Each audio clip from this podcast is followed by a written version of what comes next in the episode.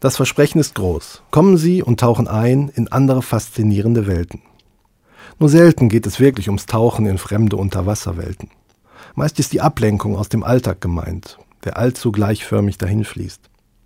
Da braucht es etwas Abwechslung und zum Glück findet sich eine spektakuläre Wohlfühloase oder ein aufregender Freizeitpark gleich hinter der nächsten Ecke. Da kann abgeschaltet werden und man kommt einfach auf andere Gedanken. Was auf der einen Seite wünschenswert ist, kann sehr schnell sehr anstrengend werden, wenn es darum geht, die fremden Welten einer Person zu ergründen.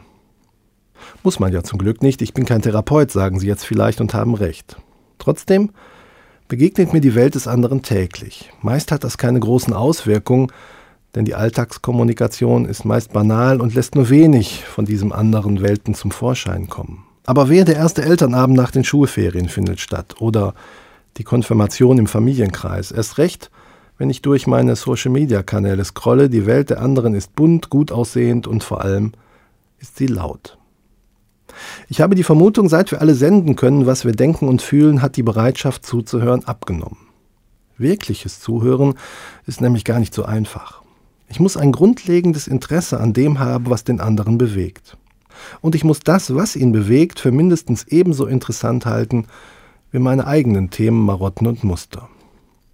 Gut zuhören und sich auf den anderen einzulassen bedeutet, sich selbst für nicht so wichtig zu nehmen. Mit Ich habe meine Meinung, du hast deine Meinung, muss halt jeder selber wissen, ist es nicht mehr getan. Dazu sind die Fragen, wie wir zusammenleben wollen, zu dringlich. Als Jesus einmal bedrängt wird, weil alle Welt von ihm Lösungen erwartet, sagt er, ich muss Abstand bekommen. Also richtig Abstand mehr als 1,50 Meter. Er lässt sich mit einem Boot auf den See hinausfahren, ein Unwetter zieht auf, diejenigen, die mit ihm im Boot sind, fühlen sich hilflos. Jesus bekommt von allem nichts mit, er schläft. Als die Angst immer größer wird, wecken sie ihn und er bringt Wind und Wellen zum Schweigen.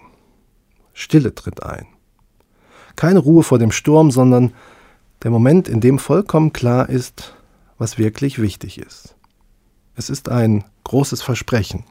Tritt ein in eine faszinierende Welt und entdecke den anderen.